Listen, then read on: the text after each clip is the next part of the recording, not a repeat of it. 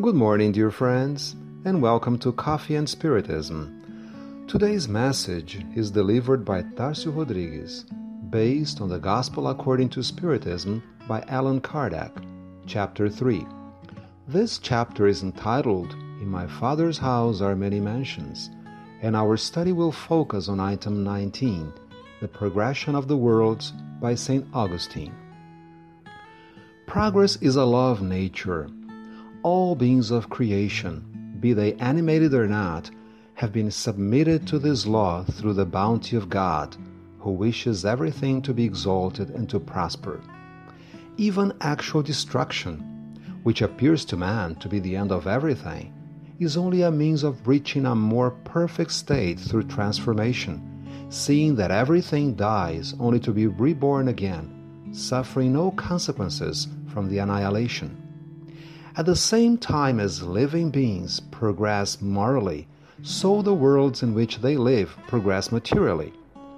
If we were to accompany a world during its different phases, from the first instant the atoms destined to its construction began to agglomerate, we would see it traveling along on a constantly progressive scale, although these steps would be imperceptible to each generation.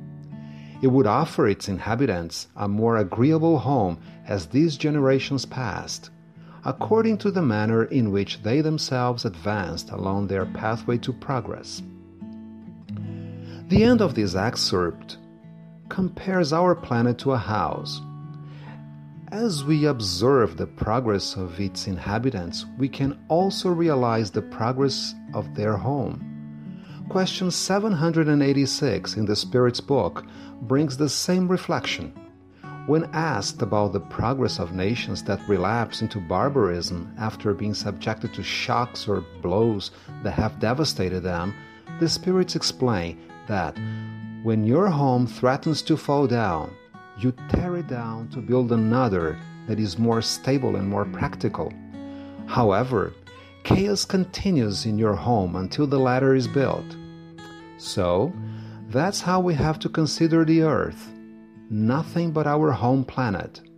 And if the people who live in a house hate each other and do not make any effort to respect one another, there will be nothing but conflict and contention in this house. Consequently, there will never be peace and harmony. The same thing happens to humanity, which is made up of people who have very different cultures, languages, customs, beliefs, and faiths. Perhaps all these things can hamper our communication or the possibility of living under the same laws and customs. However, it is becoming increasingly clear that nations influence one another and how much they develop when there is cooperation for the benefit of everyone. Let's take a look at question 789, in which Kardec asks the spirits Will progress ultimately unite all the people of the earth into a single nation? The answer he gets is no, not into a single nation. That would be impossible because climate differences yield distinct habits and needs.